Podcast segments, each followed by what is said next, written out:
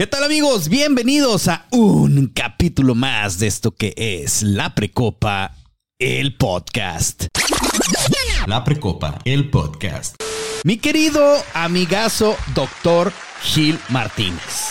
¿Cómo estás? ¿Aplausos, amigo? Aplausos, perdón, aplausos, ahí sí que sí. Estaba volteando y lo dije, ¿en, en qué momento va a saludar el doc?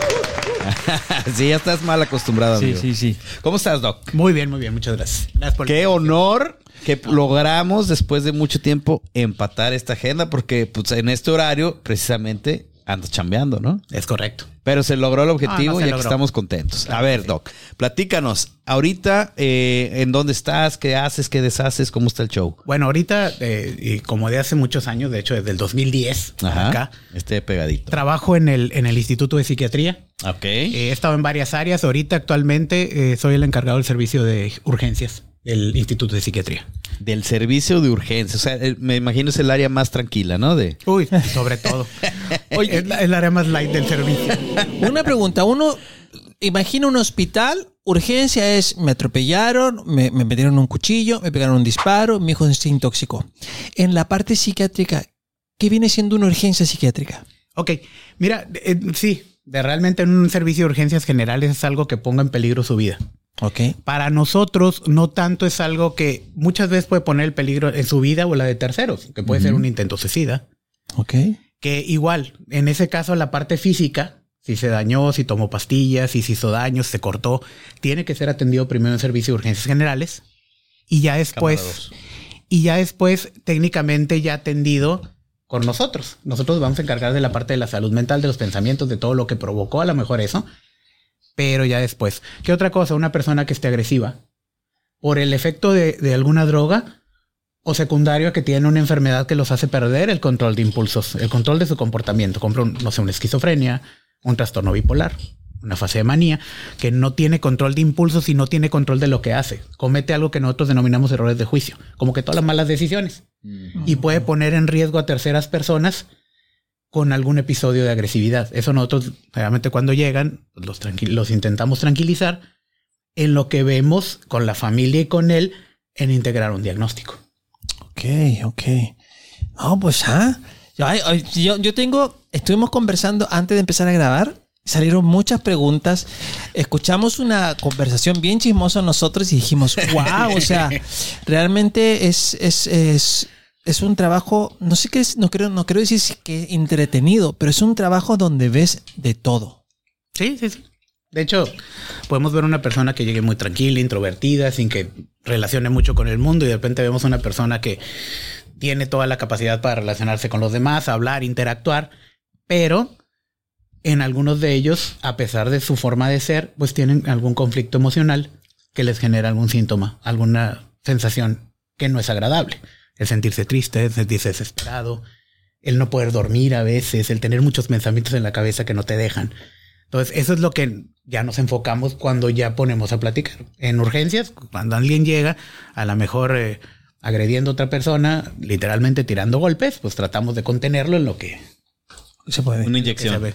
Generalmente, que contención farmacológica con medicamentos es una de las primeras cosas que hacemos. Uh, amigo. No, por favor, amigo, Ah, ok. por favor. Tengo una pregunta. ¿Por qué la gente le tiene tanto miedo al psiquiátrico? Ay. Es, es, dices, para empezar, ya decir psicólogo, como que ya a esta altura. Focos rojos, focos rojos, hay problemas. Focos rojos. El, el, el vato va al psicólogo o va al psicólogo. No, si ya dices psiquiatra, uh, focos rojos con bol, con negrita. Y si dices psiquiátrico, dices, no, ya, no, ni, ni le hables porque va al psiquiátrico. Porque aún hay tanto poquito de, temor al, al decir hospital psiquiátrico. Jorge, siempre eh, tenemos ese mito, ese, esas formas. Y el mito lo ha hecho el conocimiento que tiene la gente. ¿Y qué conoce la gente?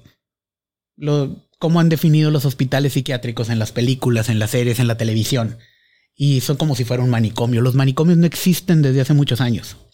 El manicomio era un albergue donde encerraban a pacientes psiquiátricos y los tenían contenidos en un lugar. Eso era un manicomio. Y ya no existen. Ya no existen.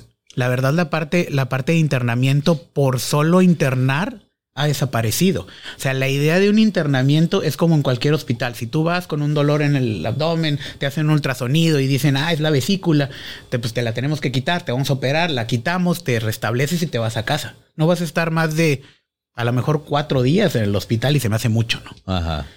Lo mismo pasa con las enfermedades psiquiátricas. La idea es que ya hay un concepto más de ciencia y un poquito menos de ese mito que existía. ¿no? Entonces lo importante es eso. El decirles que ya es un hospital psiquiátrico donde las estancias son cortas, en lo que un paciente se estabiliza y puede seguir en casa. La idea no es esa. La idea no es tenerlos encerrados todo el tiempo bajo control y como aparecen en las películas, ¿no? Ya no existen ni siquiera las camisas de fuerza, maestro. Y eso se acabó hace muchos años. Ok. Ahora no sabía, ¿eh? Yo pensé que seguía existiendo eso. No, pero es la imagen de la película. Los Ajá. cuartos acolchados, las camisas de fuerza. Gente, gente como sucia, Mal arreglada, golpeándose las paredes. Es exacto, eso tratado de quitarse. Tratamos de que la psiquiatría durante toda la historia se ha convertido en una cuestión eh, científica, igual que todas las eh, ramas de la medicina, tratando de encontrar una parte científica que haga que esto es, pues tratarlo con ciencia, no con amarres ni amarrados. Por eso tienen mucho ese concepto la gente, por eso el miedo. Aparte, no todos los pacientes que van al hospital psiquiátrico son candidatos a hospitalización. Hay muchos pacientes que solo van a consulta. Pero ese es otro de los malos problemas, ¿no? Todos los problemas de salud mental están todos enfocados o todos dirigidos al hospital psiquiátrico. Oiga, Doc, ¿en qué momento es cuando uno como, digo, realmente en el día a día, pues yo creo que la mayoría, a lo mejor nueve de cada diez, no sé las cantidades, eh, sufrimos de ansiedad. ¿Todo, todo bien, amigo? Sufrimos de ansiedad o de, como se dice, falta de sueño o de estos pensamientos. Yo pienso que es algo muy común, pero ¿qué tan, qué, qué señales debemos tomar en cuenta como para decir necesito ir al psicólogo o bien necesito ir a, con un psiquiatra, ¿no? Porque como bien dice mi amiguito, pues eh, por como incluso yo, hasta no hace mucho yo lo veía como que para ir al psiquiatra pues necesitas ya uno, digamos, a lo mejor síntomas más como de, de loquera, ¿no? Eh, y no, realmente ahora lo estoy comprendiendo más, no va por ahí, pero ¿qué, qué, qué señales hay que tomar en cuenta? Mira, nosotros tomamos mucho en cuenta el hecho de que sea necesario la funcionalidad de la persona, tomar en cuenta mucho la funcionalidad de la persona. Si yo estoy no estoy durmiendo bien en la noche, me siento triste en el día y estoy dejando lo que me gusta hacer, estoy dejando de convivir con la gente y aparte estoy dejando de dormir, pues eso es triste. La verdad es que sí es triste. Esa es la verdad. Y dejo, dejas de dormir, pues. Eso es Sí. literal. Dejas de dormir, dejas de hacer y dejas de funcionar. No Es descansas. es cuando yo necesito acudir a pedir ayuda. ¿A un psiquiatra o un psicólogo? O- Mira, o- puedes ir indistintamente. De hecho, si vas con un psicólogo y él cree que no es suficiente, te puede referir con un psiquiatra. Si vas con un psiquiatra y cree que es demasiado, a lo mejor no necesita pastillas ni medicamento, si no lo puede resolver un psicólogo, lo mandamos con el psicólogo. Ah, ok. No necesariamente. Todo, ese es otro mito que tiene, ¿no? Paciente que llega con, a, a recibir atención de salud mental en cualquier sentido va a salir babeando de ahí con 20 pastillas encima, ¿no? Ajá. Eso no es cierto. Y por ejemplo, otro, otro tema también es eh, el costo, ¿no? Normalmente uno le da la vuelta al psiquiatra porque pues, caro los medicamentos, caros las, las consultas. La suerte que tienen de Mexicali es una gran ventaja. Es que tenemos un hospital psiquiátrico donde se atiende a todo mundo, es barato. ¿Qué, qué es, qué es barato, doctor? Por ejemplo, un, un psiquiatra particular vale entre 1000 y 1200 la consulta. ¿Cuánto costaría si yo voy al Instituto de Psiquiatría? Y si no tienes una derechohabiencia y no eres acreedor a los servicios de salud del gobierno, 270 pesos. Eso es lo que cuesta la consulta por ir a una primera evaluación. Ay, ¿En serio? ¿Es en serio? Oye, Y otra, que también lo que tienen idea de el medicamento es carísimo.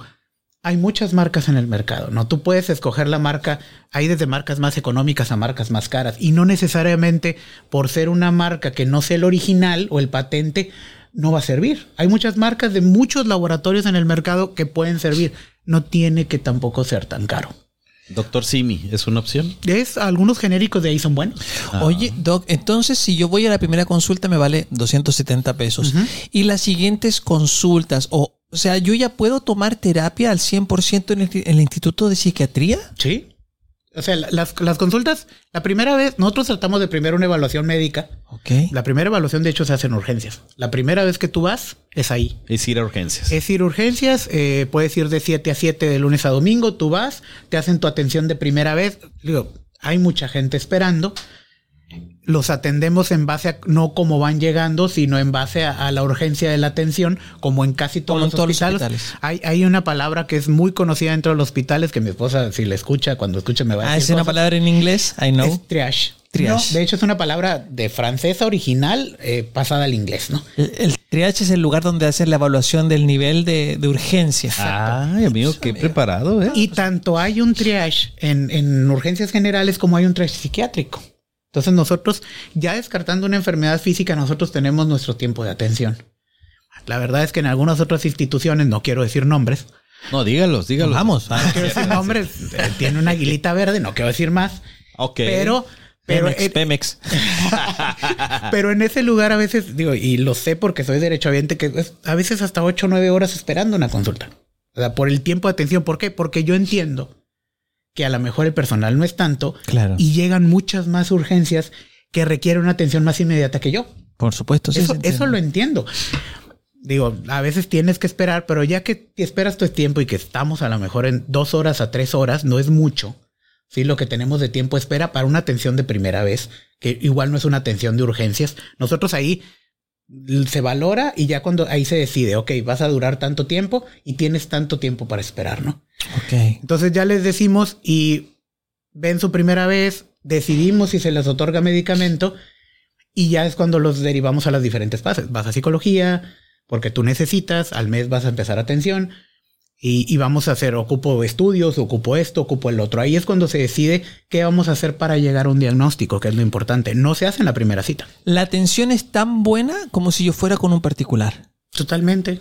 Ok. De hecho, igual, igual, eh, al- muchos de los que trabajamos tanto en medicina eh, particular como en medicina institucional, debemos de tratar exactamente igual.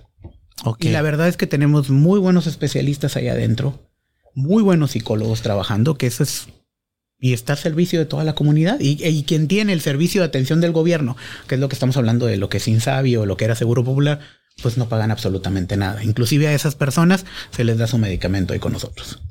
Entonces, Para los que trabajan en dónde?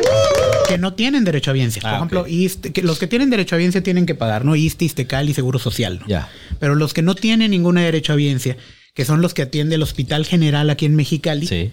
Pues nosotros los atendemos también de manera gratuita a través de una hoja que ellos nos traen del centro de salud y con esa hoja se cubre todo tu- su servicio. Pago Uy, de todo bien. absolutamente, incluyendo medicamentos. Ok. Oye, eh, amigo, ¿tienes tú alguna pregunta? Yo tengo una. Sí, amigo, tengo muchas, pero date. No, no. Ok. ¿Quiénes pueden ir? Ay, yo sé que hay mucha gente que en Mexicali nos ve mucha gente. ¿Qué pe- ¿Quiénes pueden ir en este momento al Instituto de Psiquiatría? Una persona que dice que se siente un poquito ansiosa, depresión. O sea, ven desde lo más sencillo, hasta decirlo así, hasta lo grave. O sea, Correcto. intento de suicidio. O sea, cualquier persona que tenga alguna afección que dice necesito apoyo de un psicólogo o un psiquiatra puede ir con ustedes. Totalmente. Cualquier persona que tenga una afección emocional que le esté afectando de alguna manera, de lo más sencillo a lo más...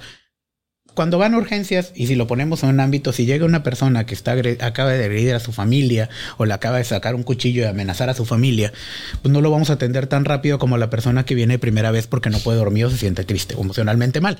Los vamos a atender a los dos, pero vamos a darle prioridad a la persona que se tiene que atender de urgencia Claro. y el resto pues lo van a atender después, pero se va a atender.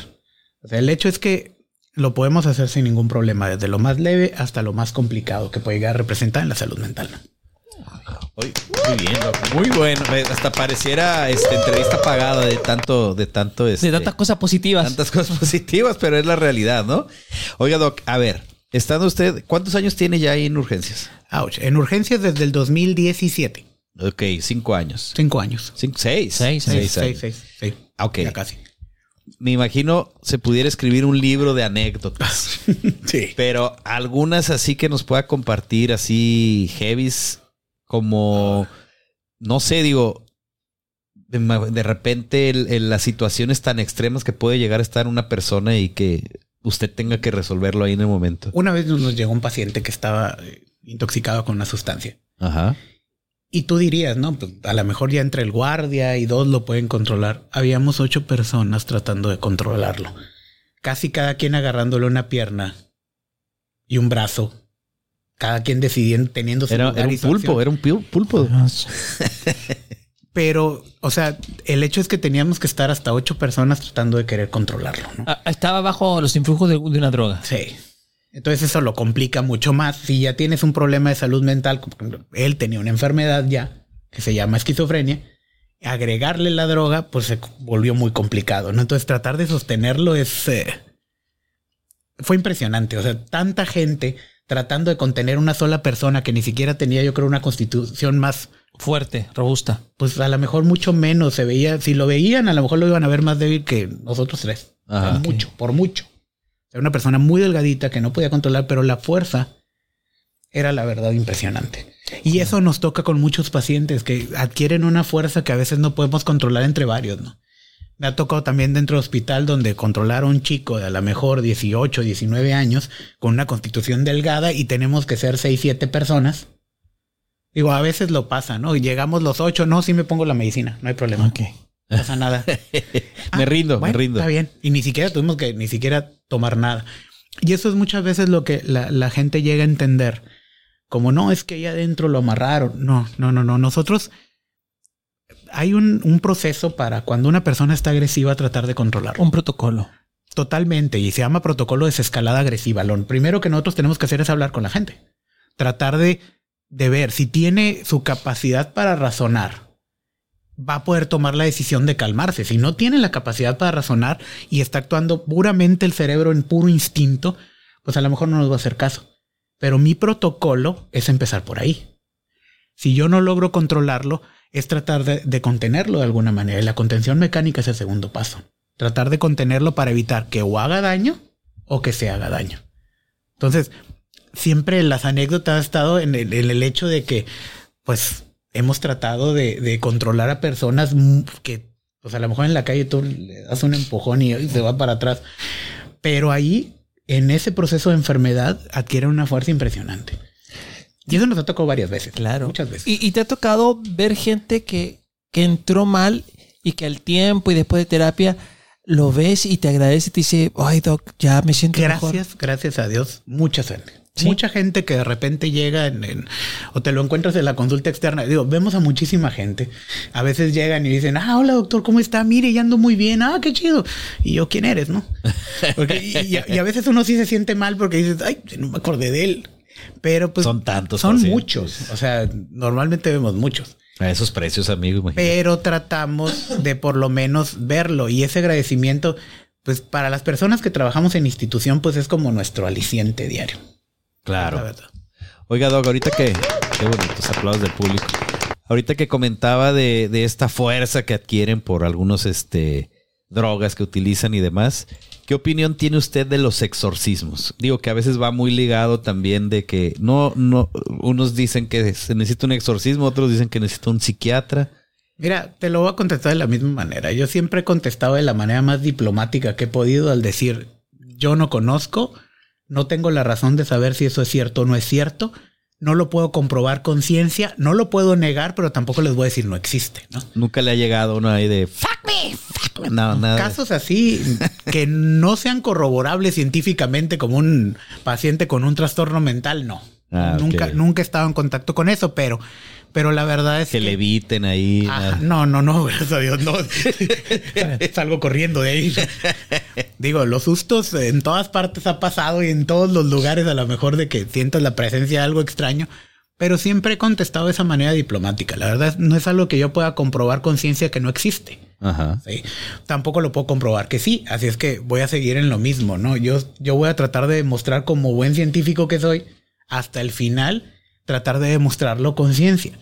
Si no se puede, pues tampoco voy a negar su existencia. Y no, no le ha tocado un caso que lo haga dudar. Así como tal, no.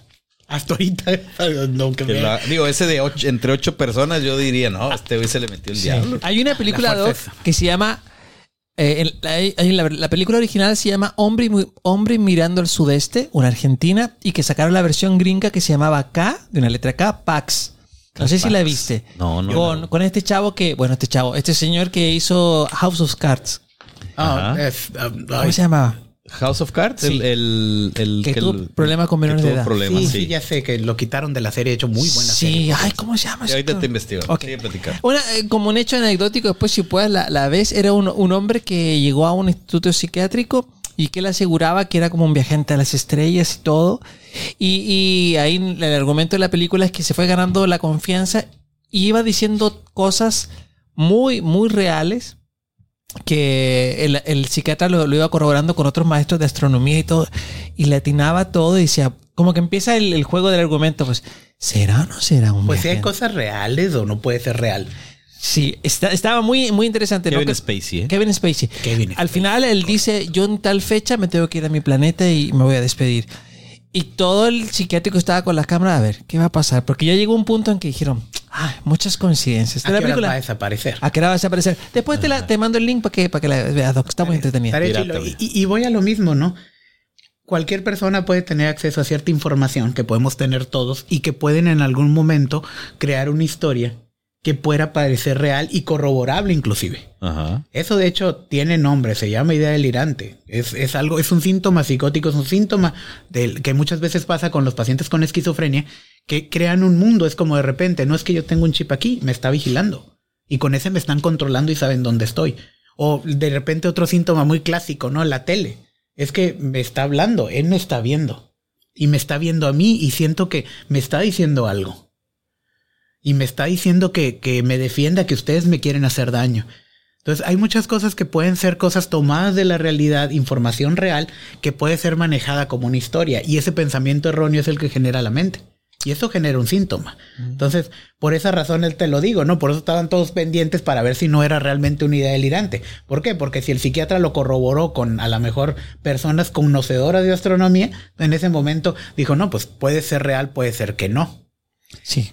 ¿Por qué? Porque esa información es, existe. O sea, no es, no lo, no lo inventan como tal. De hecho, hay ocasiones en que sí hacen una historia completa y tú, eh, un paciente que una vez le dije, ah, entonces porque él me decía que era, no sé, que era lugarteniente de los capos más importantes de la droga de México y de repente me, le digo, ah, no, y también eres descendiente de reyes y reinas. En su siguiente discurso ya decía que era descendiente de reyes y reinas. Ah, ¿Por qué? Porque tomó cosas que él escuchó y lo tomó como parte de su pensamiento, ¿no? es su testimonio. y lo metió en su historia de alguna manera. Entonces te quedas, eso puede pasar, pero son datos corroborables mucho, la gran mayoría de las veces. Wow. Oiga, Doc, ahora otro tema también eh, que hay mucho de dónde cortar es el tema de, de los jóvenes, ¿no? La depresión en los jóvenes y la ansiedad. Ahora con, pues, después del COVID y las redes sociales y que el Instagram y que estarse comparando y compitiendo y todo este rollo y, Y que compartiendo información. A veces. Exacto, y que genera tantas inseguridades de repente y, y tantos vacíos en este tema, eh, también como papás o como jóvenes, ¿cómo podemos detectar si realmente necesito ayuda? Muchas veces un joven no se comporta de la misma manera. Es que tienen la imagen clásica de una persona deprimida, llorando en una esquina, eh, aislada del mundo, y no necesariamente tiene que ser así, ¿no? Los niños se van a comportar de manera diferente, los niños van a reaccionar de manera diferente. Para empezar, no van a tener las mismas actividades que un adulto. Entonces, una persona que puede estar, un niño que puede estar deprimido, puede ser que de repente deje de jugar con sus juguetes, a lo mejor agarrar sus juguetes favoritos, dejar de jugar, no quiere salir con sus amigos. Digo, estamos en un país futbolero completamente. Es como si de repente todos los días quería salir con sus amigos a jugar fútbol y de repente ves que no, ¿no? Ajá. Y lo ves como que de repente no quiere comer, de repente está aislado, de repente no, no hace las cosas que hacía antes o no responde como hacía antes. Sí. Y tú vas a decir, ah, no, no tiene nada. Y cuando les dicen a esos papás, tu hijo está deprimido, dicen, nah, ¿cómo se va a deprimir? O sea, yo tengo que pagar deudas, tengo que hacer todo. O sea, ¿cómo van a comparar? No es que está presionado por la escuela. ¿Cómo va a estar presionado por la escuela? O sea, no es Minimizamos lo que están viviendo. Minimizando, minimizamos mucho el hecho de que a su nivel, a su altura, a su edad y a sus actividades, el no cumplir con la escuela, haciendo que papá y mamá exigen 10 y yo logro 8, ya significa un fracaso. Y ya significa eso. Entonces es bien importante tener en cuenta que no funciona igual. Y los adolescentes es otra historia, ¿no? El adolescente generalmente no va a estar triste ni llorando, puede ser que esté combativo, esté agresivo, no siga indicaciones, esté rebelde, haga berrinches, es bien distinto. Entonces, cuando tú notas que un niño un adolescente de repente no está funcionando, no está actuando, no se está comportando como normalmente lo hacía ante situaciones cotidianas, hay que hacer focos rojos. Doc, tengo dos preguntas que, se, desgranan de lo que acaba de decir. ¿Qué pasa en el caso cuando un adolescente sí dice tengo problemas y dice quiero que me internen o quiero ir al psiquiátrico? ¿Qué, actitud tienen que tomar los papás? Cuando el, cuando el adolescente sí de 15, 17 años dice me siento mal de verdad, estoy tengo ciertos pensamientos, me tomé, no sé, unas pastillas, que, que al, al, rato lo vomité, etcétera si él quiere ir al instituto, al instituto psiquiátrico, ¿cuál sería lo, más correcto que tienen que hacer los papás? Llevarlo. Es lo más prioritario. O sea, tomarlo en cuenta. Hay ocasiones que a veces los papás, los ¿eh? papás son más enemigos de nosotros o de los mismos, del mismo problema de salud mental, porque o no le creen o en algún momento no quieren, eh, no quieren ayudarlo porque es que en mis tiempos las cosas se resolvían diferentes. Es que cuando yo me ponía mal o me sentía triste, eh, nos salíamos al patio y jugábamos. O es que yo lo resolvía de esta manera. Lo primero que hay que entender es que son seres completamente distintos, con pensamientos completamente distintos, con culturas y épocas completamente distintos. Entonces ahí papá y mamá tiene que tomarlo con la seriedad que amerita el hecho de, aunque haya sido un... Hay ocasiones que han llevado pacientes que han intentado suicidarse con pastillas que yo sé que no le van a hacer daño. ¿Sí? Físicamente yo sé que no va a pasar nada, por más que tomen. Me tomé un chorro de vitamina C. Ajá, por más que tomen, ¿no? E inclusive las, las eh, a, lo mejor una intoxicación con vitaminas los necesita hacer mucha cantidad para, para lograrlo, ¿no? Pero, pero el acto es lo que amerita la atención. ¿Por qué llegó a pensar en tener que hacerlo? Por qué llegó a ese momento o a, ese comportamiento, a realizar ese acto de querer quitarse la vida con lo que haya sido, es lo que se tiene que estudiar y es a lo que le se tiene que dar su debida importancia. No dejarlo así tirado al cuadro de que, ah, no, pues fueron melatoninas, no, fueron esto. No, el acto es lo que hay que valorar. Entonces tienen que tomarlo con la seriedad de, de es una enfermedad, necesita ser tratada, puede ser tratada y puede quedar ahí es como cualquier otra enfermedad. O sea, si, el pap si los papás fueron testigos de que su hijo o su hija intentó quitarse la vida, intentó hacerse daño a través de cortes o pastillas, hay que llevarlo con, con un psiquiatra. O sea, con un psicólogo, hay que llevarlos. Con quien sea. Digo, si tienes a lo mejor no quieres llevarlo al instituto, pero tienes un psicólogo de confianza cerca de tu casa, llévalo y que lo evalúe. Y él decidirá si cree que necesita atención psiquiátrica o no. Ok. Pero el hecho es que un profesional en la salud mental, sea psicólogo, psiquiatra, lo valore de inmediato. ¿Para qué? Para que decidan qué hacer. No todos los intentos suicidas tienen que ser internados. Ok. Sí, no todos hay personas que se benefician de un internamiento, hay personas que se perjudican con un internamiento. Y eso le valoran ustedes. Eso lo, lo decidimos y lo valoramos ahí al momento de, ver la situación completa. Desde quién lo cuida, quién cuida a ese menor, quién cuida a ese, adulto, quién va a estar al pendiente de él. Si yo veo todo, si de repente, algo que me da mucho gusto cuando de repente llego es que, no, es que vinimos todos. De hecho, porque a lo mejor un, paciente, un, un, adulto intentó suicidarse y afuera están toda la familia, primos, tíos. Oye, pues, eh, ahí no voy a preocuparme, no voy a preocuparme de que tenga una buena red de apoyo. Claro que la tiene. Está afuera. Y todos van a estar ahí al pendiente y al tiro de ayudarlo, ¿no? Wow. Oiga, Doc, el tema del TDAH.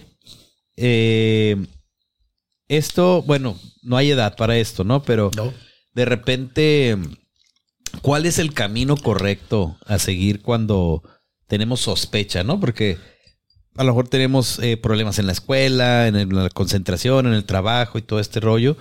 Y pensamos que así va a ser, pues ahora sí que a lo mejor así, era mi papá, así, yo soy, pues sí. ni modo. Una pregunta, ¿naces con el TDAH o en algún momento es como la diabetes? ¡Pum! A los 30 años te dio TDAH. No, no, no. Naces con él.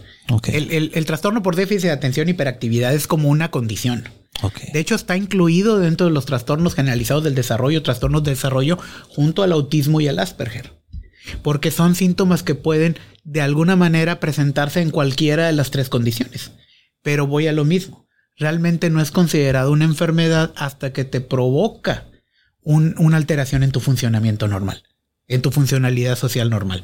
Por ejemplo, si yo veo, hay muchos TDA, me tocó conocer en la escuela, un compañero de la escuela, que ahorita es un eminente ortopedista, y la verdad es que en algún momento él aprovechó esa capacidad que tenía para hacer 20 mil cosas a la vez, ¿no?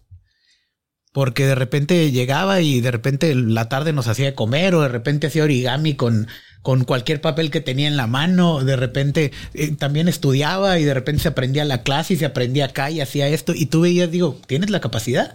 Y su papá, internista de profesión, lo supo aprovechar perfectamente. ¿Por qué?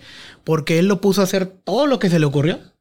¿Para qué? A lo mejor en algún momento no tuvo que llegar a una medicación porque fue necesario, le enseñaron a vivir con eso, ¿no? Por eso es claro decir, no es una condición, no es una enfermedad como tal. ¿Cuándo se convierte en una enfermedad? Cuando afecta tu funcionamiento o el de la gente alrededor de ti.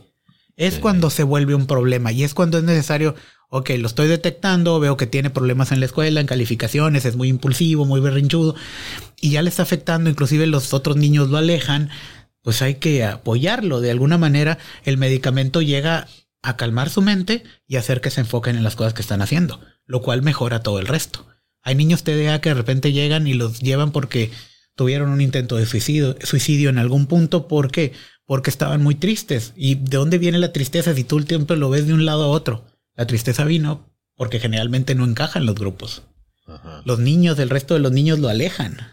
Y lo alejan ¿por qué? Porque el niño TDA quiere ser líder. Quiere hacer todas las cosas. Y a veces las hace más rápido que todos los demás. Y las velocidades son muchas que se harta de los demás.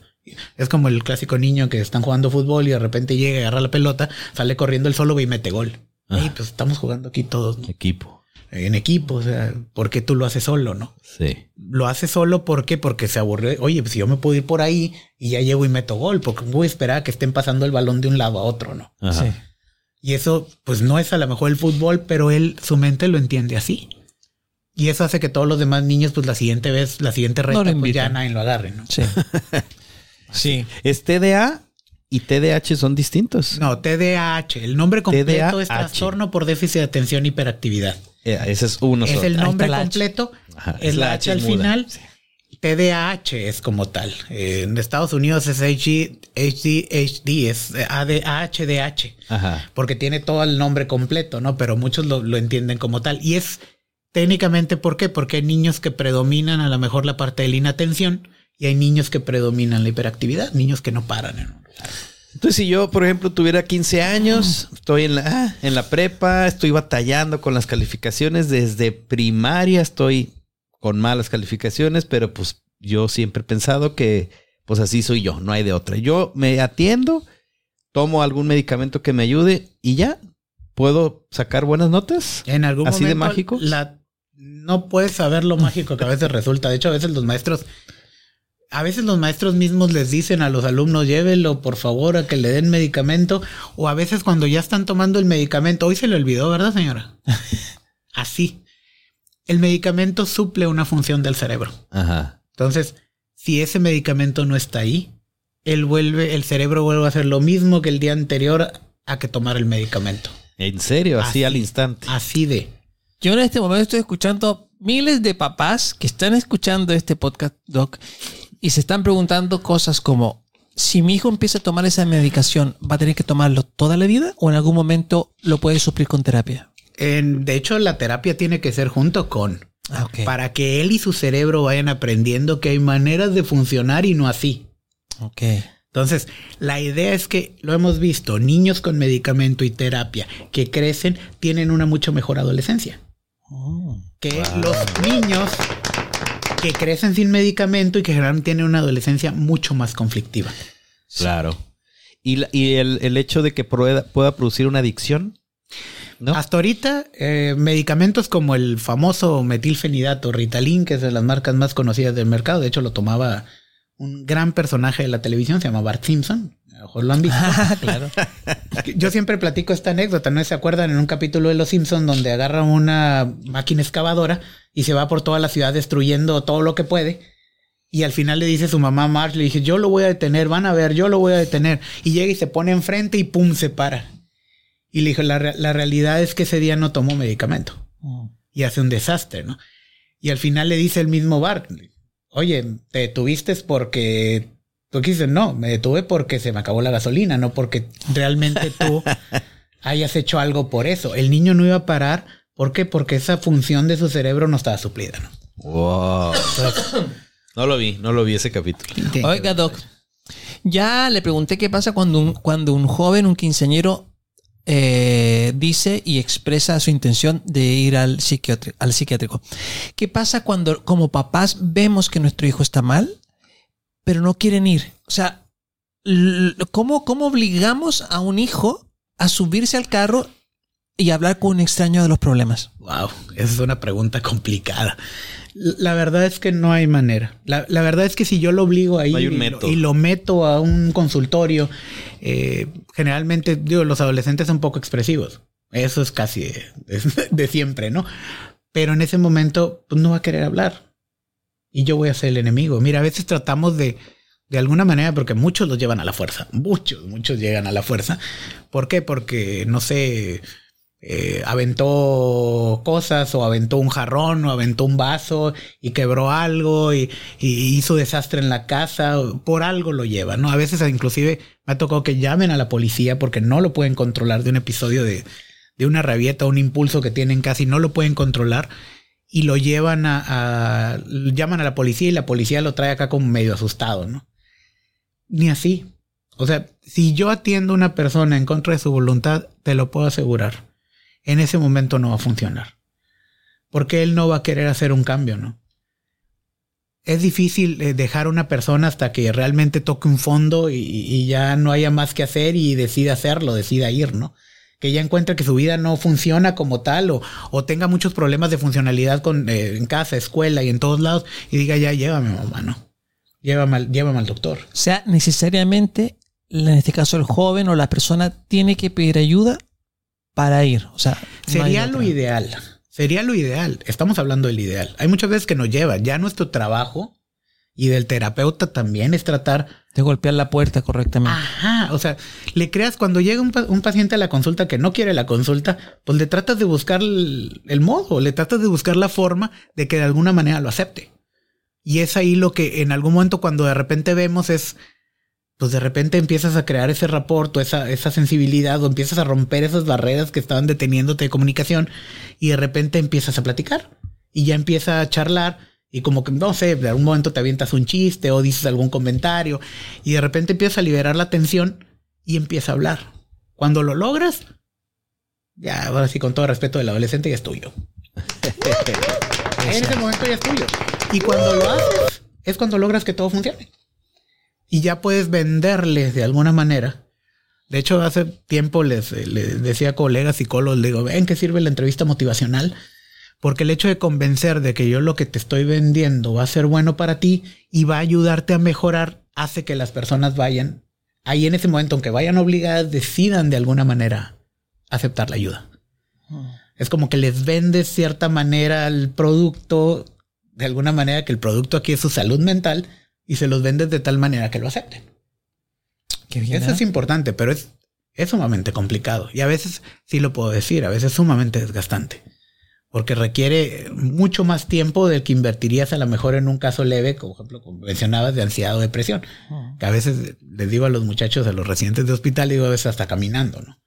Pero los casos difíciles, cuando tú logras algo, pues sí resultan mucho más satisfactorios que los casos leves, ¿no? Sí, Por eso estoy en urgencias. Wow. Qué complejo todo este tema, ¿no, amigo? Sí. O sea, a lo que veo complejo es eso, pues, de cuándo tomar esta, esta decisión.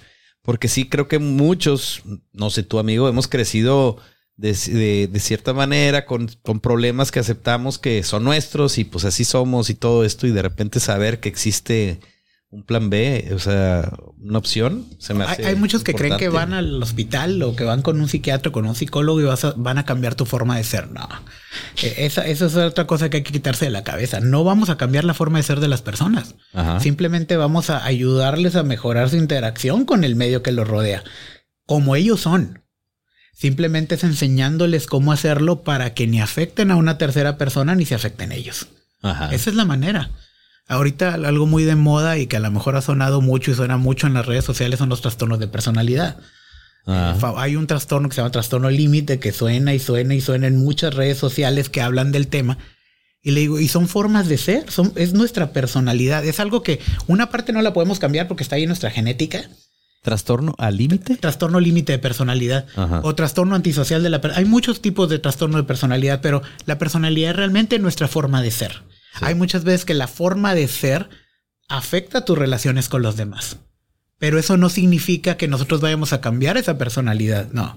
Te enseñamos a tratar de vivir con ella y a que funcionen tus relaciones con los demás. Y que tú mejores tu calidad de vida. O sea, realmente no es, no es, no hay pastillas que cambien tu forma de ser. Las pastillas te sedan, te calman, te relajan, te tranquilizan, modifican algunas sustancias en el cerebro que se llaman neurotransmisores, Ajá. pero no cambian tu forma de ser. Eso lo hemos aprendido día a día en casa durante nuestro crecimiento.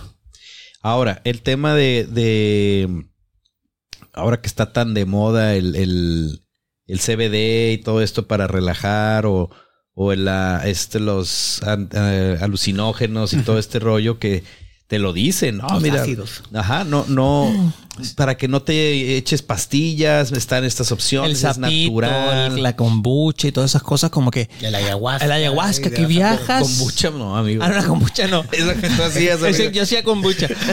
Ah, de repente es, es la policía en mi casa. Hacías kombucha.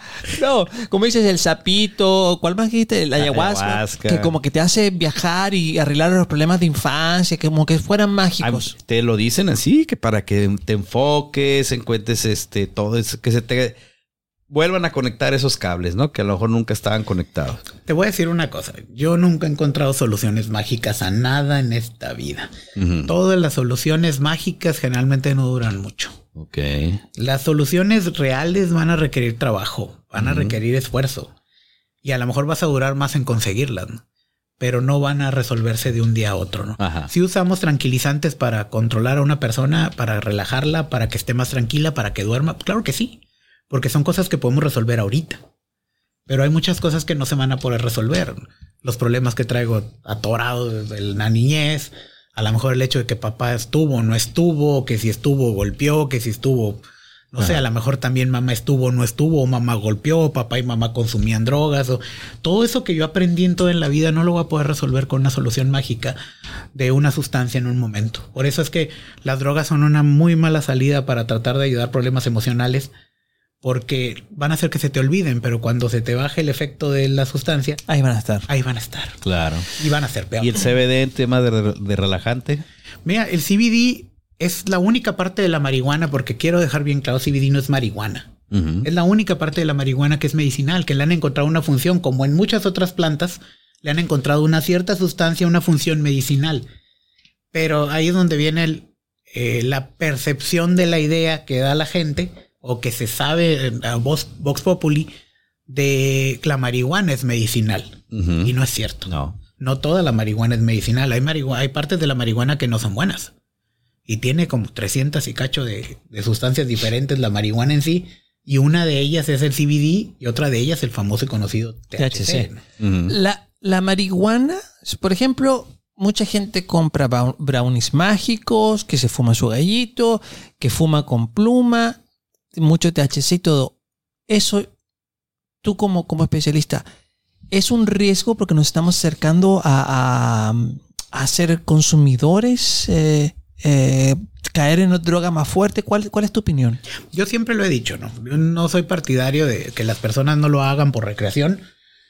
La verdad es que pudiera ser utilizado, pero a veces nuestras cabezas no están preparadas para recibir ese tipo de cosas y hacerlo como una recreación, ¿no? Cuando una, una sustancia entra al cuerpo, sea la que sea, que no debe de estar ahí, ya se considera como tal un abuso, ¿no? Es, va lo mismo, ¿no? También dicen mucho de los medicamentos psiquiátricos, que son que crean dependencia, que hacen esto, que es un gran mito de la, de la atención de salud mental también, ¿no? Y yo siempre les digo, ¿no? De hecho, esta frase siempre se la digo a los pacientes. Las pastillas no vuelven adictos a las personas, las personas se vuelven adictos a las pastillas. Lo mismo pasa con las sustancias, ¿no? Alcohol, marihuana. Si en algún momento la pudieran usar como una forma de recreación y no la volvieras a usar al día siguiente, pues qué padre, porque sería realmente nomás la uso, me divierto y se acabó. y al día siguiente yo vuelvo a mi vida, a mi funcionalidad, a mi estado emocional adecuado. Pero no pasa así. Porque hay sustancias que sí tienen una capacidad de crear, más elevada de crear dependencia. ¿no? Claro. Entonces, si yo estoy utilizando dentro de la marihuana, el THC es la sustancia que crea dependencia dentro del cerebro. La adicción. Entonces, si yo le quito el CBD o las sustancias protectoras que tiene, yo paso. A mí me gusta cuando doy pláticas de marihuana mostrarles una, una diapositiva. Gustaría traérselas aquí, pero no la traigo conmigo. Ah, da pláticas. marihuana. donde en algún momento llego a dar, llego a dar alguna, alguna plática de que tenga que ver con sustancias psicoactivas, que en gran parte es mi expertise. Y agarro, agarro, y es una donde vienen las concentraciones de CBD y THC desde 1969 hasta ahorita, ¿no? Y se ve la gráfica cómo la concentración de THC va subiendo y la concentración de CBD curiosamente se mantiene exactamente igual. Ah, Siendo que el THC es la sustancia que actúa a nivel del sistema nervioso central y que provoca la sensación de euforia y la sensación de bienestar, ¿sí? Y que crea dependencia. Entonces, por eso es que ahora inclusive la marihuana ya no es solamente marihuana de semilla o marihuana natural, sino que ya venden el THC en cartucho ¿Sí? Para que lo utilicen con los famosos vapeadores. Claro, y ahí te dice 98% de algo y eso. Y de hecho estamos hablando de que si una, un, un cigarro de marihuana tradicional trae más o menos como unos entre 9 y 18 miligramos de THC. ¿Ya? El CBD pues sigue siendo menos de 9, ¿no? O a veces nada, porque a veces hasta se los quitan. Ha disminuido mucho en la marihuana el CBD como tal. ¿no? Por eso batallan tanto para sacarlo. De hecho, por eso es caro. Porque extraerlo y dejarlo lo más puro posible es dificilísimo. Órale. Pero utilizan el THC y ese lo pueden sacar a pasto de cualquier planta, ¿no? Entonces, de repente tú ves algunos eh, cartuchos de THC que vienen de 500 miligramos o de un gramo, ¿no? Imagínate si tiene 19 miligramos un, un cigarro tradicional preparado de marihuana con semilla, ¿cuántos cigarros vas a tener que fumarte para fumarte lo mismo que fumarte un cigarro de THC, un cartucho de vapeador? Estamos hablando de alrededor de 20 a 30 cigarrillos de estos. O sea, 20 cigarros de mota equivalen a, Un, ca- un cartucho en lo que tiene de THC. exacto. a un cartucho completo. Ajá. Porque es- Oh. estamos hablando de mil miligramos contra 19, que, que a lo mejor tendría la marihuana tradicional. ¿no? Entonces, muchísimo. Entonces, esta marihuana, este THC, sí me puede llegar a crear conflictos de salud mental bastante serios. Muchos más serios que este. Wow. Entonces- Ca- cancélame el, el eBay. Cancélame el eBay. Ya me asusté. Ya me Los asusté. vapeadores. Oye, Doc, Doc, tengo una pregunta. Perdón, amigo. Tengo una pregunta. Ya hablamos el costo de una consulta en el Instituto Psiquiátrico aquí en Baja California. ¿Qué pasa si decido yo internarme o una amiga o, o el hijo de una amiga? ¿Cuáles, ¿Cuántos son los costos y, y qué me dan adentro? Yo tengo que llevar eh, mi comida. eh, ¿en, en qué consiste un poquito cuando ya estoy internado? El, el internamiento técnicamente cubre todo. Y sabes que mantener una persona a diario con tres comidas al día, eh, aparte de la atención de enfermería 24 horas, de médicos 24 horas, va a tener un costo muchas veces mayor a 1.500 pesos día, ¿no? Ok. O sea, el costo es, es alto, ¿no? Pero también cuando una persona va y dice, pues yo no tengo a lo mejor para pagar, pero no tengo derecho a biencia, pues sorpresa, el Estado puede hacerse cargo de tu internamiento. ok. Entonces puedes ser acreedor a Insabi si cumples con ciertas características, o al- lo que era el seguro popular. Un estudio, tu estudio Ajá, y si socioeconómico. Tienes una derecho a biencia, pero de todas maneras no puedes pagar, o no seas nacido en México, que sería la otra sol- el otra. Gracias. No, no, no era por eso.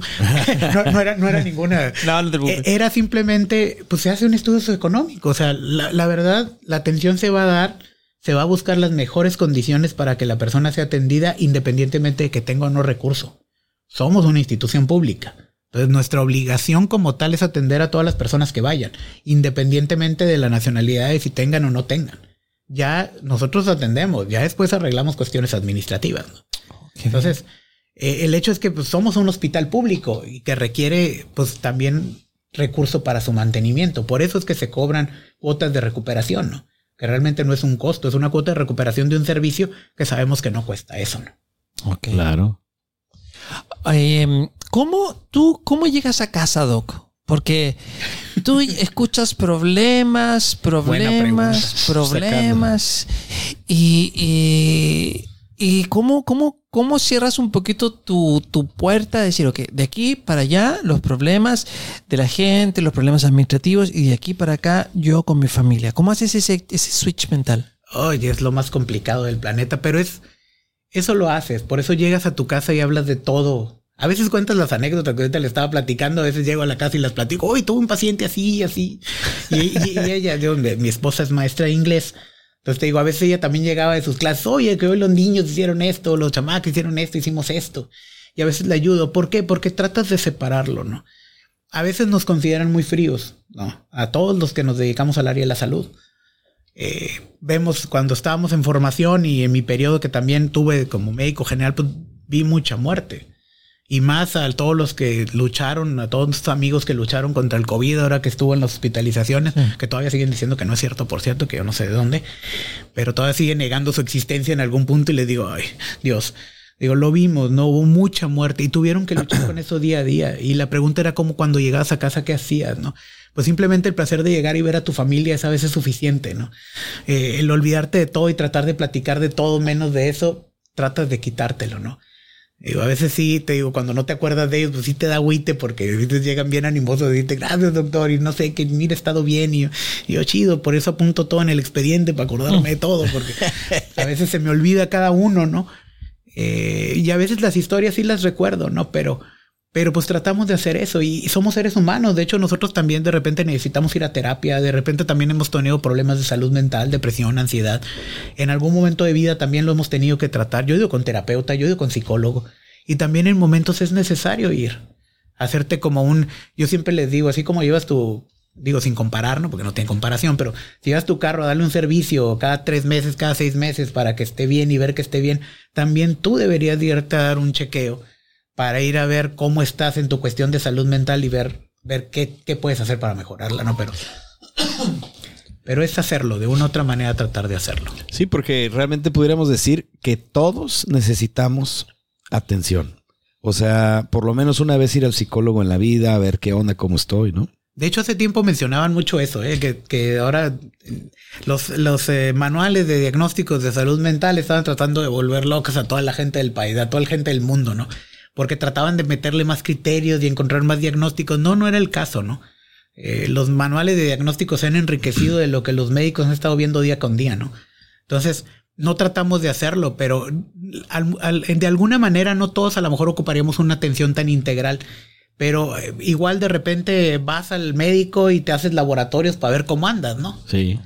Pero la verdad es que no sé por miedo, por la misma discriminación, Jorge, que mencionabas hace rato, por ese mismo estigma de, ay, ¿cómo va a ser un psiquiátrico a hacerte un chequeo?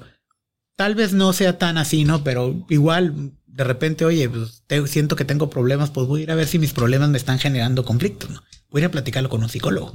Pero pues es cuestión de, de, buscarle. Hay que, hay que cuidar tanto la salud mental como la salud física, ¿no? Las dos son bien importantes. Sin una, una, la otra no funciona. Sí, Amigo, ¿has ido al psicólogo alguna vez tú? Yo sí, por supuesto. Yo creo como, como la gran, no sé si llama la gran mayoría, pero mucha gente, mucha gente eh, va. Ay, mira, está Lupita, llegó Lupita, Lupita. Ya estoy en la cámara cuatro, amigo. Eh, sí, yo creo que es parte de, del, como dices tú, uno llega a una edad, por ejemplo, yo, yo, bueno, yo, yo hago un poquito de comedia. Yo, yo hago un chiste, Doc, que cuando tenía 22, 24 años, mi autorregalo para mi cumpleaños era ir a Congales mujeres, alcohol, exceso. Ahora llegué a una edad en que mi, regalo, mi autorregalo es hacerme un chequeo médico completo.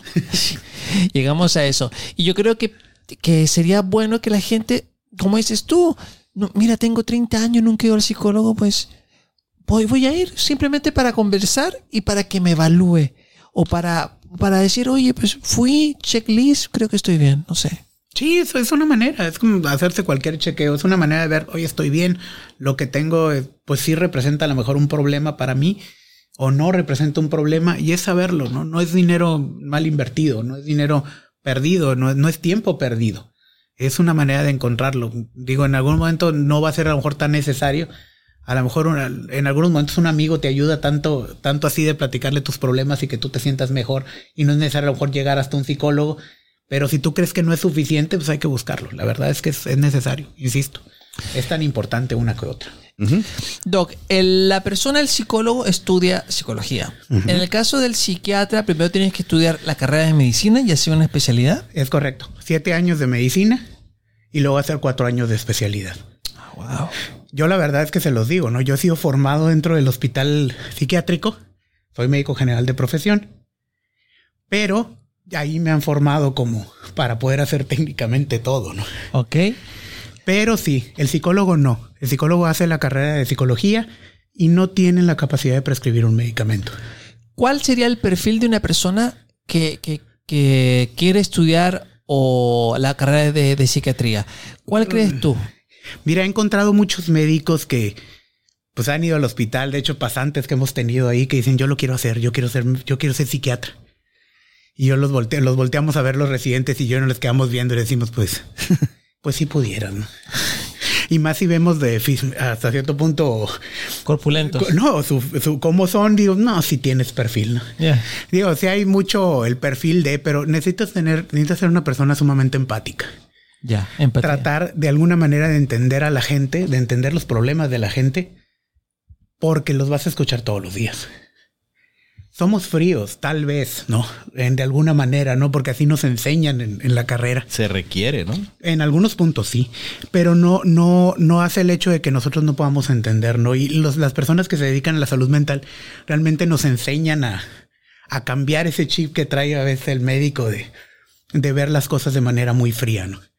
Nos cambian el chip a entender las cosas, ¿no? Antes eh, llegas con el médico familiar, a lo mejor le dices, no, pues que me duele la cabeza. Y también me he sentido triste. No, no, no, lo de la cabeza. Eso, eso no, eso no, eso no. Lo bueno es que ahorita también a primer nivel se está cambiando mucho el chip, ¿no? Ya los médicos generales, médicos familiares están empezando a dar medicamentos.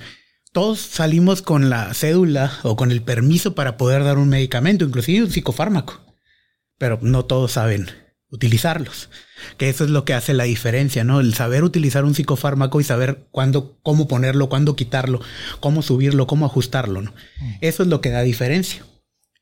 Entonces el problema es que muchas veces sí llegan y lo intentan. Yo aplaudo mucho el hecho de que desde una consulta de medicina familiar en el Seguro Social, una consulta de medicina familiar en el Hospital General, un centro de salud o en un consultorio anexo, farmacia, en donde sea, te empiecen a dar una receta y de repente ya llegan con un medicamento, un psicofármaco.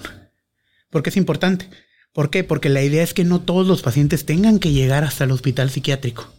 De hecho, no sé si vieron una noticia eh, que salió de que iban a desaparecer los hospitales psiquiátricos, que es el que dio boom en algún tiempo a nivel nacional. No, la idea no es que desaparezcan, sino que se atiende en un hospital psiquiátrico lo que tenga de gravedad que atenderse en un hospital psiquiátrico. Y todo lo demás puede atenderse en hospitales de primer nivel, inclusive en un consultorio de medicina familiar, para que la gente tenga más acceso a salud mental. Esa era la intención, no desaparecerlos. Por supuesto. La idea es no seguir construyendo más, más hospitales psiquiátricos, sino diversificar la atención en los lugares donde se pudiera atender a primer nivel. Esa era la idea. Pero el psicólogo tiene esa capacidad de entender los problemas de salud mental igual o mejor manera a veces que nosotros, los que nos dedicamos a atender salud mental, no como médicos. Entonces, a veces tienen esa capacidad. Entonces, lo único que no tienen ellos es la, la, la facultad para poder prescribir un medicamento. Eso ellos no lo pueden hacer. Ok. Wow. Eso sí no sabía yo, ¿eh? Mm. Eso sí no. Entonces, Doc, eh, para ser psiquiatra son cuántos años de... Cuatro, siete años de medicina, Siete años de más medicina. cuatro de especialidad. O sea, no manches, son 11 años. añotes. 11 años. Doce años. 12. Ah, no, once, once, once. Sí, once.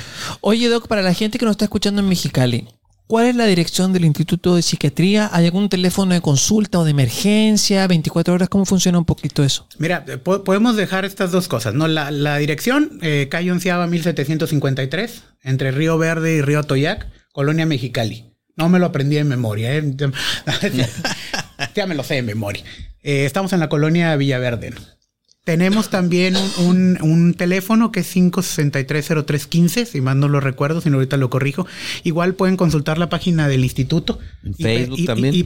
Ipbc.gov.mx o la página de Facebook de Instituto de Psiquiatría del Estado de Baja California. ¿no? Lo buscan así completo, como todas sus letras, y ahí pueden ver los datos y la dirección. Eh, tenemos atención 24 horas. Realmente los teléfonos los contestan por la mañana, pero el resto del día ahí hay médicos de guardia 24 horas en el hospital. En cualquier momento, si hay una crisis que merite una atención de urgencias, pueden ir a atención. Eso no es problema. Ok, si, si, si yo me estoy poniendo en el caso de, la- de alguna persona que en este momento está escuchando esto, una de la mañana, dos de la mañana, y no es una emergencia, no, no quiere atentar contra su vida, pero sí necesita hablar con alguien, y no hay ningún chat o alguna app de psicólogo y dice que necesito hablar con alguien, desahogarme un poquito. ¿Puede ir con ustedes a esa hora? Puede ir con nosotros a esa hora. Nosotros catalogaríamos si se da la atención o no en ese momento. Se deriva a un horario de atención. Pero hay una línea que se llama 075. Es el Ah. homólogo de la línea de la vida. Es un chat con psicólogos del instituto en donde pueden recibir atención y asesoría en el momento que ustedes decidan. Ah, si hay ve. 24 horas. O sea, si yo marco mi celular 075 en cualquier lugar de México, Sí, no, sí tiene acceso a cualquier lugar de México. Eh, Es, una, es un chat creado para el estado de Baja California. ah, ok. Pero tienen dos opciones, porque a veces hay algunos teléfonos que sí requieren saldo para poder marcar 075 o a líneas así abiertas, como, no sé, el 911. Ok. Pero el 911 es la única línea que lo puedes marcar sin saldo de cualquier teléfono por el tiempo que sea necesario. Ok. Entonces hay un tip, es que pueden llamar al 911 y que ahí los liguen a la línea de ayuda, al 075. O sea, si yo Ah, estoy en- buen tip. solo en casa, amigo, yo estoy solo en casa, estoy pasando una mala noche o una mañana un poco extraña, marco el 075 y me va al otro lado a contestar un psicólogo Sí. y con el cual yo puedo desahogarme y platicar un rato. Pero es Sí. chat. Eso es una línea, en mi, Ah, una línea, es una línea. De hecho, cuando la, la pandemia, sí manejamos un chat en el instituto porque no teníamos la atención directa con psicología por cuestión de la pandemia y Claro. de la reclusión. Pero después de que pasó todo eso, en algún momento decidió continuarse el chat, pero debido a la cantidad de, de atenciones que se nos dejaron venir al instituto, no fue factible. ¿Qué pasó? Que después crearon la línea de atención 075. Que Ya- es una línea vas- que igual, salida, ¿eh? igual esa línea de atención es técnicamente para 24 horas. Ahí hay un psicólogo detrás, psicólogos preparados que los pueden orientar en cómo hacerlo. Wow, Oye, qué padre. O sea, amigo de Mexicali y del mundo, dependiendo de qué país nos escuchas, pero ya no hay excusa entonces, porque tenemos un- una llamada telefónica gratis al 0- 075. Nos comentaste, Doc, los precios muy simbólicos para una atención, 270 pesos eh, una atención, o sea, realmente no hay como excusas, ya el precio ya no es, ya no es una excusa para decir no, no tengo atención eh, médica en cuanto a mi sanidad mental, ya, ya, no, ya no es excusa. Y ahí en ese momento se toman las decisiones, o sea, se va a atender porque se va a atender. O sea, tampoco el dinero es una, una limitante para que vayan y reciban atención. En ese momento se atienden porque se atienden. Me gusta, me gusta. Sí, eso. ya lo dijo. Si tú vas directo con el psiquiatra, el mismo psiquiatra te dice, sabes que sí, quédate, vamos a seguir en esta línea o no necesitas esto, ve con un psicólogo. ¿no? Exacto, a lo mejor ahí mismo se refiere y no es necesario a lo mejor un tratamiento médico. Hay quien no quiere medicamento como tal, está bien, o sea, inclusive es aceptable, pero por lo menos le vamos a ofrecer la ayuda de que vaya con un terapeuta, ¿no? Me gusta, amigo. Me gusta que, que, que se, se empiecen a tocar más este tema de salud mental. Hubo un boom en, por, por lo que fue pandemia. Mucha gente, me imagino que tú lo percibiste como especialista. Y mis números. Y tus números, sí, y tu estrés y todo. Porque mucha gente, y, y también va un poquito de la mano, eh, también otras cosas un poquito negativas de lo que fue vivir en pandemia, la violencia eh, intrafamiliar. Por ejemplo, mujeres que eran golpeadas decían, ay, por fin se fue a trabajar. Puede estar siete horas, entre comillas, calmada, pero el esposo se quedó sin trabajo o empezó a hacer home office 24/7, ahí con esa violencia latente. No, se, se aumentaron muchos problemas, depresión, ansiedad, eh, consumo de sustancias también se vio afectado porque se aumentó mucho. Eh, hay cosas que se mantuvieron como que estables, pero después sabíamos que después de que terminara la pandemia de COVID-19, sabíamos que después de ese año 2022-2023 nos iba a venir un boom de consultas. ¿no? Porque mucha de esa gente, eh, aparte del estrés que desarrolló, hubo muchos que perdimos seres queridos durante la pandemia. Y pues sabemos que en todas las familias, igual que en las de nosotros, también hubo pérdidas, ¿no? Entonces, eso empezó a provocar muchos problemas de estrés y de ansiedad y de depresión secundaria, esas pérdidas, se llama duelo, ¿no? Muchos duelos por todos lados y eso sabíamos que iba a ser la pandemia después de la pandemia, ¿no? La salud mental a, a- a llegar al- al- a los hospitales psiquiátricos. Y sí, nuestros números lo vimos, ¿no? De, de tener a lo mejor 250 atenciones en un mes de urgencias eh, y atenciones de primera vez, de repente vimos duplicadas, ¿no? Ahorita ya tenemos entre 500 y 600 atenciones mensuales, lo cual se vio hasta un 200% aumentada la, lo que nosotros veíamos antes, ¿no? Entonces, sabíamos que eso iba a pasar. Wow. Sabíamos que iba, iba a venir. Oiga, Doc, hace rato comentaba que el, el TDAH, eh, el autismo y todo esto, uno nace con él, ¿no? No hay casos también donde a lo mejor yo tengo una vida normal y de repente, digo, no porque no pueda haber alguien con autismo que tenga una vida normal, pero me refiero a que yo no he detonado ningún síntoma de esto y de repente alguna situación, no sé, a lo mejor violencia familiar o falleció algún ser querido o a lo mejor vi que mi papá le puso una golpiza a mi mamá o la mató. Yo digo, me estoy yendo a situaciones más extremas, pero detonaron en mí como, como un shock ahí y, y, quedé como con esos, ese tipo de trastornos. La depresión y la ansiedad sí, estos trastornos no. Las condiciones como el autismo, que ahora se llama, ya no se llama Asperger, eh, o autismo, sino se llama autismo de alta, eh, baja y moderada, de moderada y baja funcionalidad, que es como se denomina ahora el autismo. Ah, sí. Entonces, un autismo, ya no hay Asperger. Ya, el Asperger se considera como un autismo de, de moderada alta, de buena ah, alta funcionalidad. Pero técnicamente considerados actualmente, esas eh, condiciones naces con ellas. No hay manera de que se desarrollen en algún momento. Hay síntomas muy parecidos al TDAH, como por ejemplo la hiperactividad, la impulsividad, que pueden ser similares a, alguna intoxicación con alguna droga. Pero no, nunca va a ser lo mismo porque no hay el antecedente. Entonces no lo vamos a catalogar como un trastorno por déficit de atención y hiperactividad, sino técnicamente como síntomas secundarios una intoxicación a sustancias. Entonces no. Eh, pero sí, una depresión y una ansiedad, sí. Eh, un trastorno de estrés postraumático, un trastorno de adaptación, que son generalmente episodios de ansiedad muy intensa secundarios a un evento traumático. Ajá. Eso sí pasa seguido. El TDAH también puede ser en alguien que no sea hiperactivo. Digo, ¿Sí? Suena, suena como contradictorio, pues, pero me refiero que tenga falta de atención, pero a lo mejor es tranquilo, no es hiperactivo. Hay eh, trastorno por déficit de atención, hiperactividad de predominio inatento, de predominio hiperactivo. O sea, hay personas que son muy tranquilas, pero tienen mucha dificultad para estar en, en para poner atención y tener información igual se trata de la misma manera, no se trata diferente porque el problema al final es el mismo. Hay eh, signos y síntomas que sí predominan en todos, como es la impulsividad, de repente, o la temeridad, eh, el hecho de hacer situaciones o poner situaciones de riesgo sin tener la medida de las consecuencias, ¿no? Y sin prever las consecuencias y que corran riesgo. Entonces sí hay, sí hay muchos que sí son TDA y los podemos considerar como tal sin que sean hiperactivos. Ok.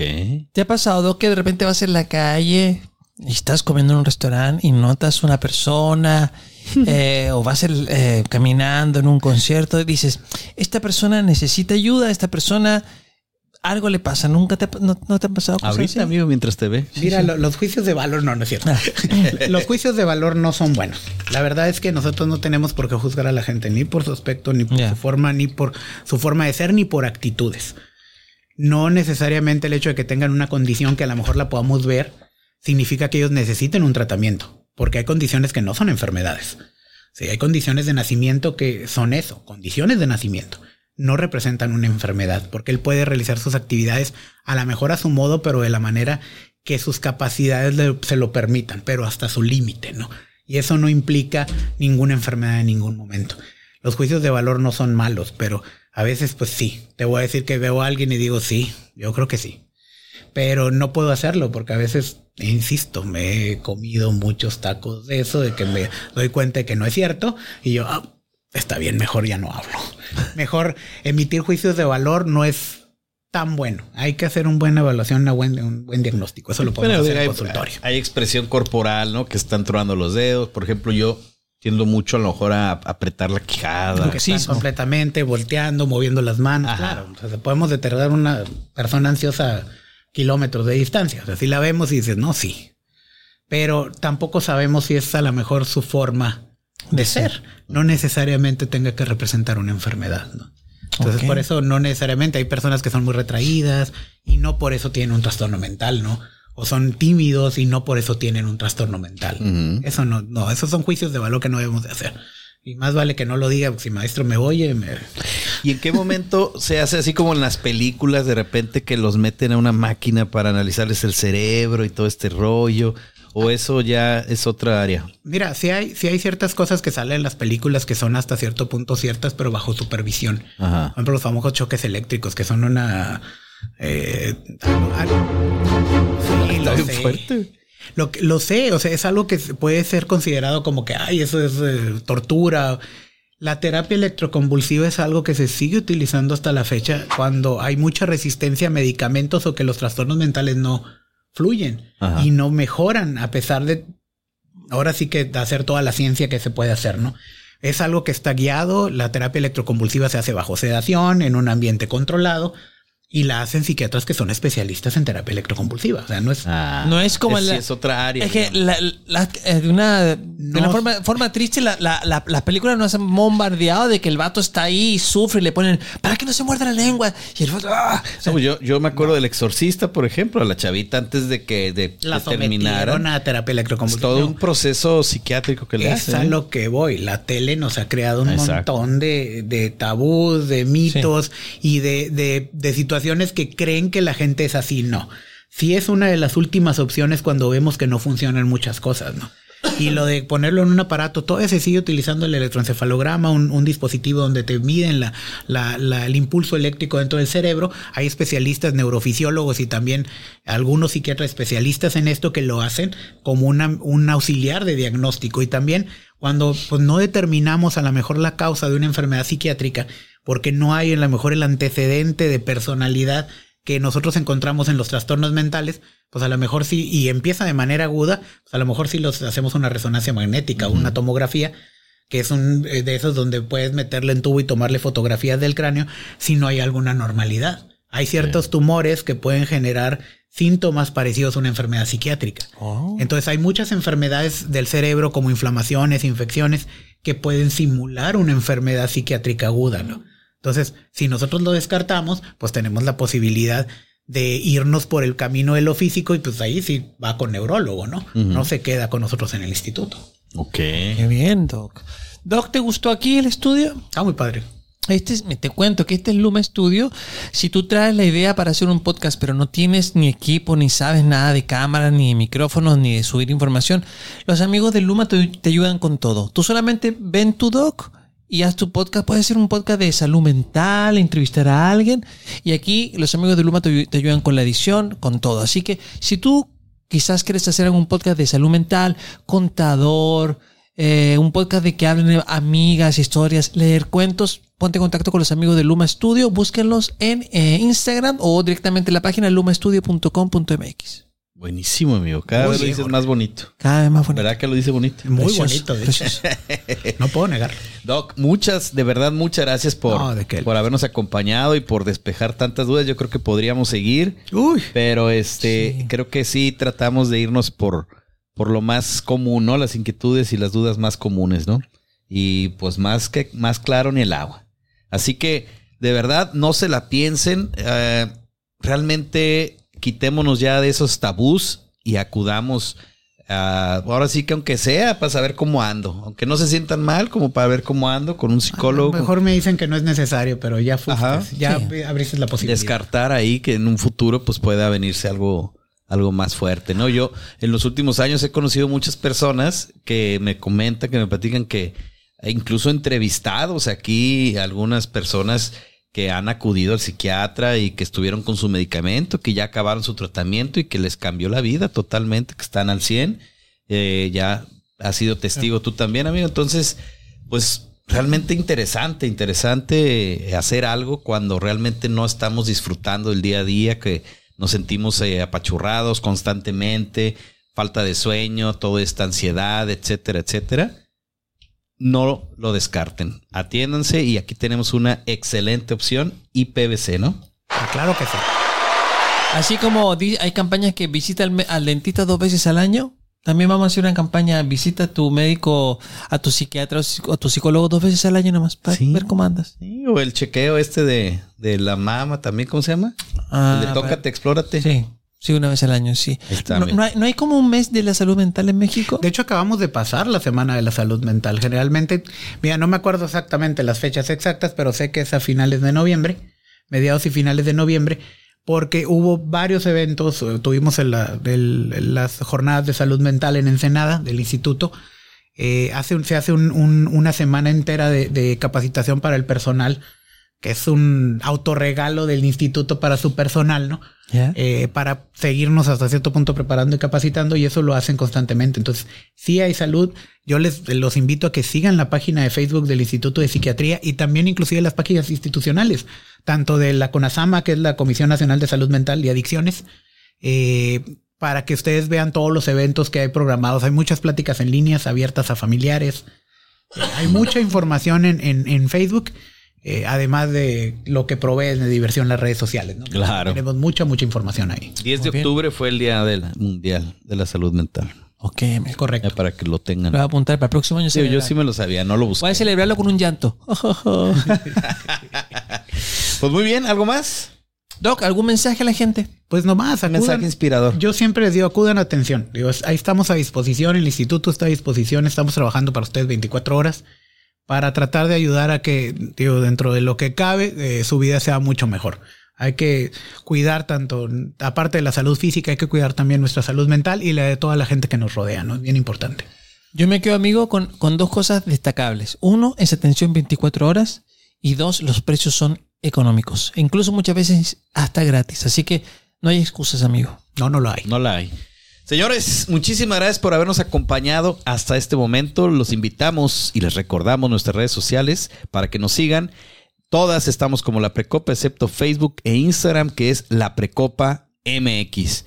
Jorge el Chileno, Doctor Gil, Luis Guerrero, muchas gracias. Chao.